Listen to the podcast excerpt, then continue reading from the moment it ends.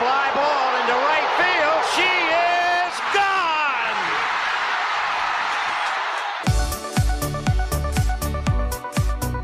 我是爱运动的子路，跟你一起聊聊运动赛事，聊聊中华职棒中心兄弟象。欢迎收听黄色性感带。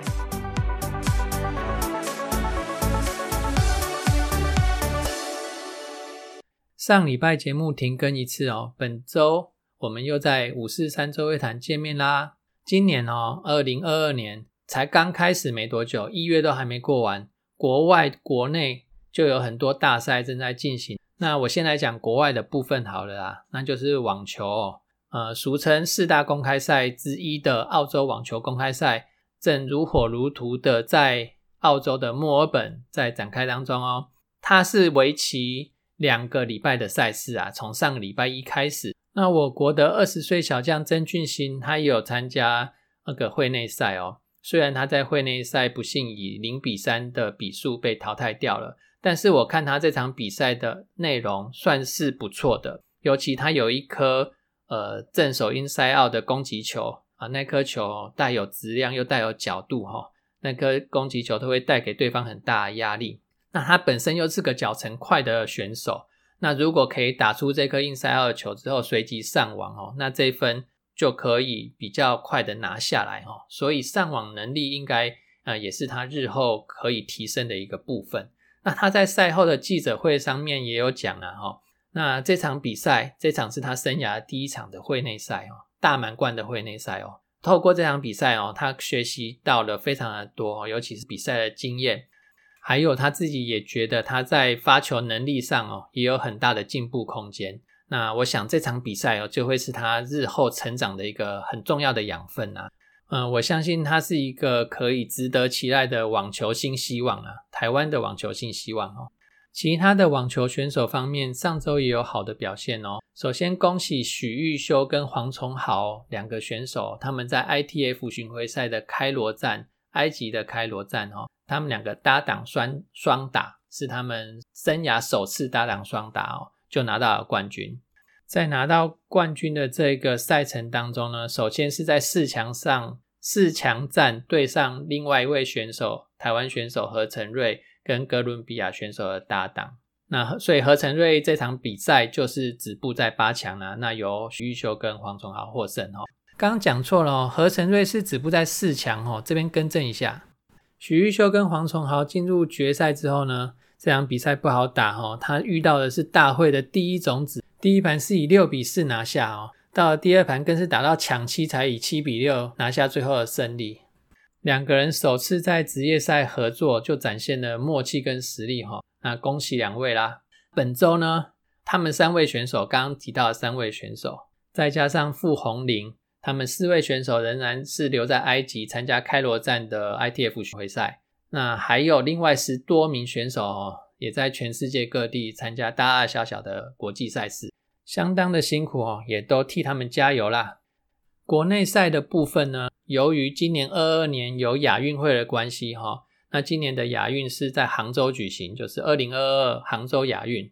那因为有亚运会的关系呢，所以就会有国手的选拔。所以今年的排名赛，今年各大运动项目的排名赛就关系到了这个亚运会的国手选拔。桌球、羽球、射箭这些比赛的国手选拔赛都已经结束了。那网球的话呢，会在二月的最后一周进行那个全国排名赛跟国手的选拔赛。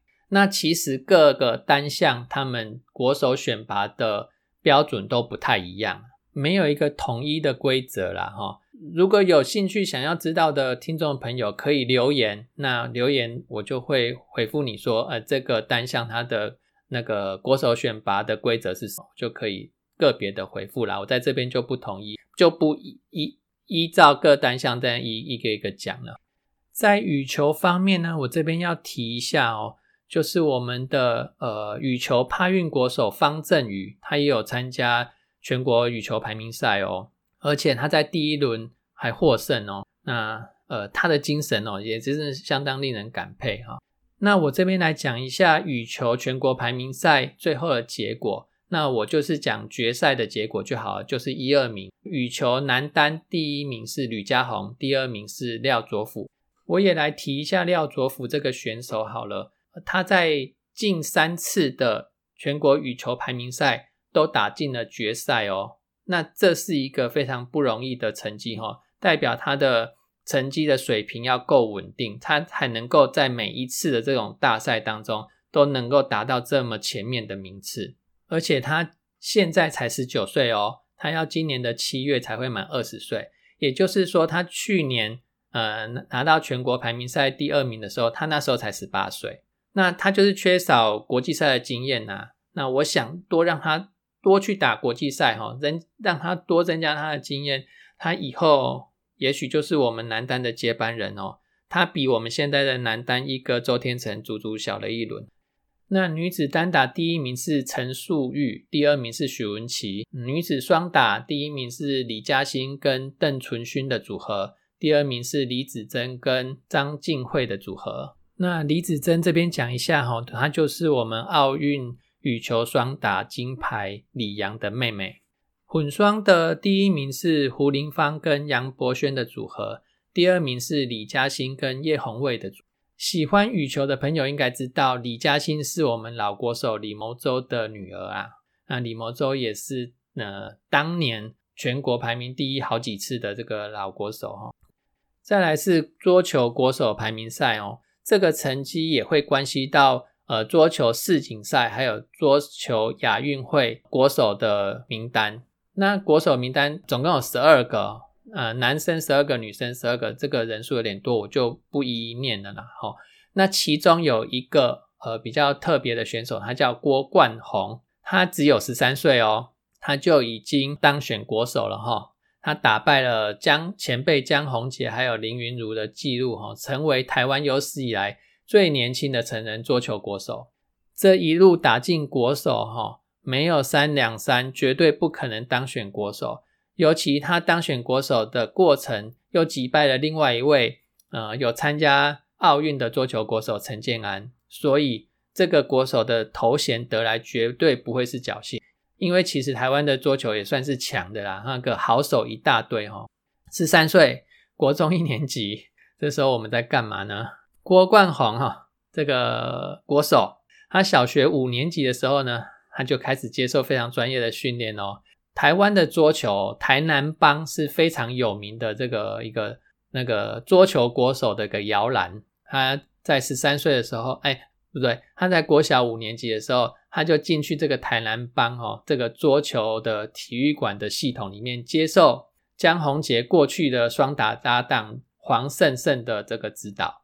那黄胜胜呢，他曾经跟江宏杰拿下过。四大运男双的冠军，还有科威特公开赛的双打金牌，所以呢，这个郭冠宏是受到金牌等级的教练的指导哈。那升上国中之后呢，他的成绩就突飞猛进。他教练黄胜胜直接说，他有非常高的天赋哈，他的资质啊，绝对是在自己生涯桌球生涯里面的任何时期都还要好。郭冠宏这位选手，除了有天分以外，他也非常非常的勤劳的苦练哈，他对自己也有一些期许哦，他是把奥运当做他的目标哈，那希望以后我们的奥运桌球金牌就靠他啦，也不能这样讲啦，别的选手也是很有机会的，大家一起努力这样子。讲完这两个国手选拔赛哈，那这边还是要再讲一下，呃，有国际排名的，有国际排名的这些选手，他是不需要回来打。这个国内的排名赛的，他可以用自己国际排名的这个成绩，就可以自动入选国手了。比如说像桌球的选手林云如、庄智渊啊，还有郑怡静、陈思雨、黄怡华他们啊，他们有有国际的排名，他就可以直接入选国手哈。那羽球方面，那当然就是我们的周天成啊、王子维、戴志颖他们，所以。呃，在刚刚的这个全国排名赛的这个名字里面，就不会再提到他们。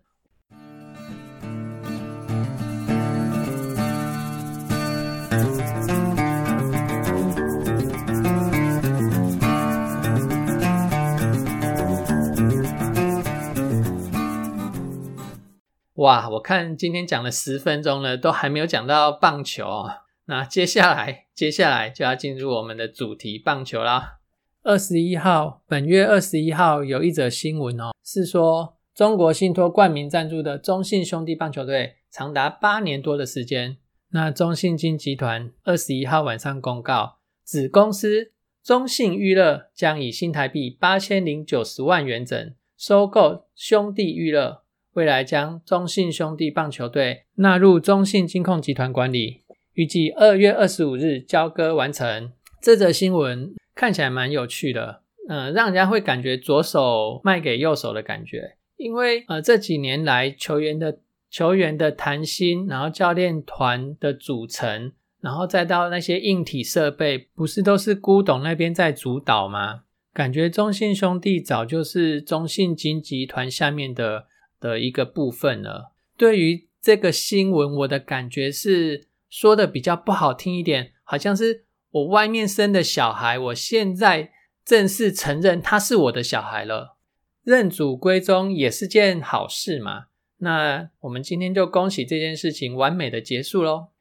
再来是关于关大元的消息。那我们都知道，去年球季后有四位选手行使 FA 嘛，哈。那关大元呢，他就是其中一位。中职的自由球员市场啊，真的是如一片死水般的。这也许跟呃中职的球队太少，或者是其他球队要网罗 FA 球员的附加条件太多了，都有关系。那总之，这个市场就是不太会有流动的现象。关大元对于球队的贡献，在呃所有中继投手的比较里面，绝对有中上的水准。那中信兄弟明年如果想要再连霸的话，我想关大元这一块也是一个很重要的拼图才对。我们认识的关大元是棒球的关大元，是中职的关大元，但是其实在关大元的书里面呢。还有提到了一些童年的暗淡以及凄凉，那我想也就是因为那段时间造就了他今天比较沉闷、沉稳一点的个性。那在下一集的节目当中呢，呃，我会花下一集一整集的时间来介绍关大元逆转的王牌这本书的内容。那再敬请收听下一集节目喽。那对我们节目有任何的批评指教，都欢迎你留言告诉我。那再谢谢大家喽，再见。